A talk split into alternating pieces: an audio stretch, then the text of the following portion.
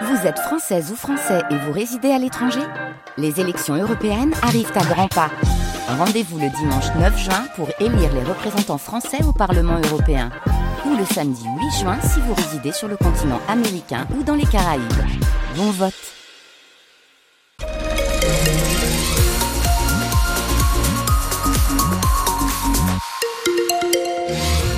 sur les routes, un accident viendrait d'avoir lieu sur l'A21 euh, dans le sens ex-Noulette-Valenciennes à hauteur de Montigny en Goël.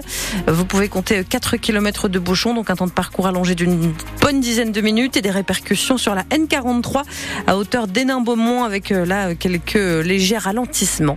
Hélène Fromanti, le temps devrait s'améliorer cet après-midi. Oui, euh, la pluie devrait se faire un peu plus rare, complètement disparaître ensuite. On attend également de belles éclaircies, toujours ce vent qui souffle fort.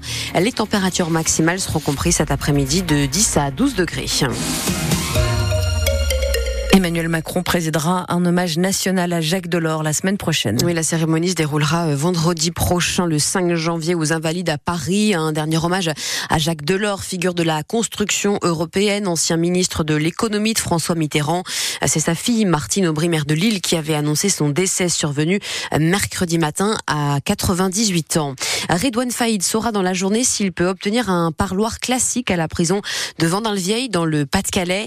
Le braqueur de 51 un an a fait cette demande auprès du tribunal administratif de Lille car actuellement il ne peut échanger avec ses proches qu'à travers une vitre et un téléphone. Redouane Faïd est revenu au centre pénitentiaire de Vendin au mois de novembre après une nouvelle condamnation à 14 ans de réclusion pour son évasion de la prison de Réau. Quelques 90 000 policiers et gendarmes seront déployés sur tout le territoire français dimanche soir pour la nuit du Nouvel An. Il y en aura 6 000 rien qu'à Paris, annonce Gérald Darmanin, le ministre de l'Intérieur. Ils sont dire adieu à une salle qu'ils appellent leur cathédrale. Plusieurs centaines de supporters du BCM Gravelines et la fanfare du club se sont rassemblés hier soir devant Sportica, le complexe de sport ravagé par un incendie lundi. Un rassemblement en lieu et place du match de Proa qui était prévu contre Paris pour dire au revoir, donc, et aussi pour apporter leur soutien à l'équipe de basket et à la ville de Gravelines. Peggy, qui avait assisté depuis deux ans à quasiment tous les matchs du BCM avec son mari et son fils, n'aurait pas pu manquer ça. On est venu ce soir, c'était une évidence. Il fallait qu'on réalise aussi euh, ce qui s'est passé. On a beau voir les images, on a beau en entendre parler, euh, il fallait qu'on voit de, nos propres yeux euh, l'état de la salle, qui était un peu comme notre deuxième maison. On se rend compte que ben, elle n'est plus là. Même si on a vu, euh, ce soir, on a encore du mal à, réaliser quand même. Personnellement, j'étais très très émue, mon fils aussi, de voir euh, les larmes dans ses yeux, pour moi c'était euh, un déchirement, mais c'était nécessaire. Je pense que tout le monde a très bien parlé.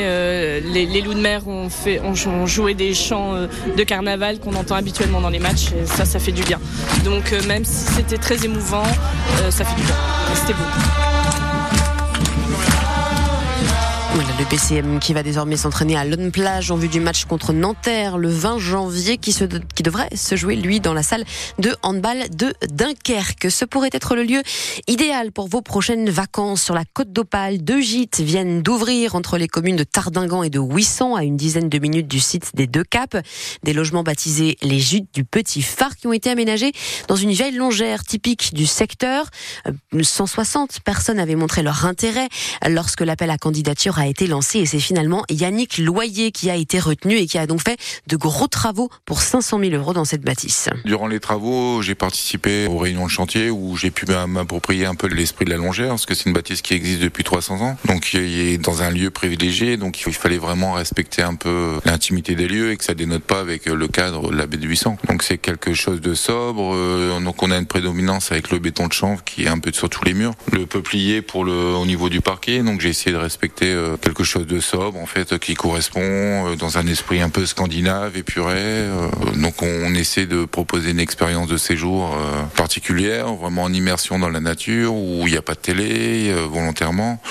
L'accès au Wi-Fi va être un peu limité. Où l'idée c'est vraiment de se déconnecter et, surtout de se rapprocher en termes de nature où il y aura des vélos à disposition, tous les chemins de randonnée, des jumelles, voilà quoi. Des propos recueillis par Mathieu Darier et ces deux gîtes de 4 et 6 personnes peuvent communiquer ensemble ensemble d'être loué pour un grand groupe. Il est à découvrir euh, ce lieu en photo euh, sur francebleu.fr.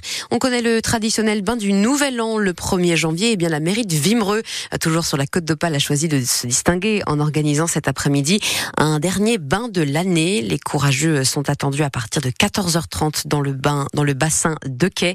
Il est hautement recommandé de se déguiser. La baignade sera ensuite suivie d'une randonnée pédestre de 7 à 8 km.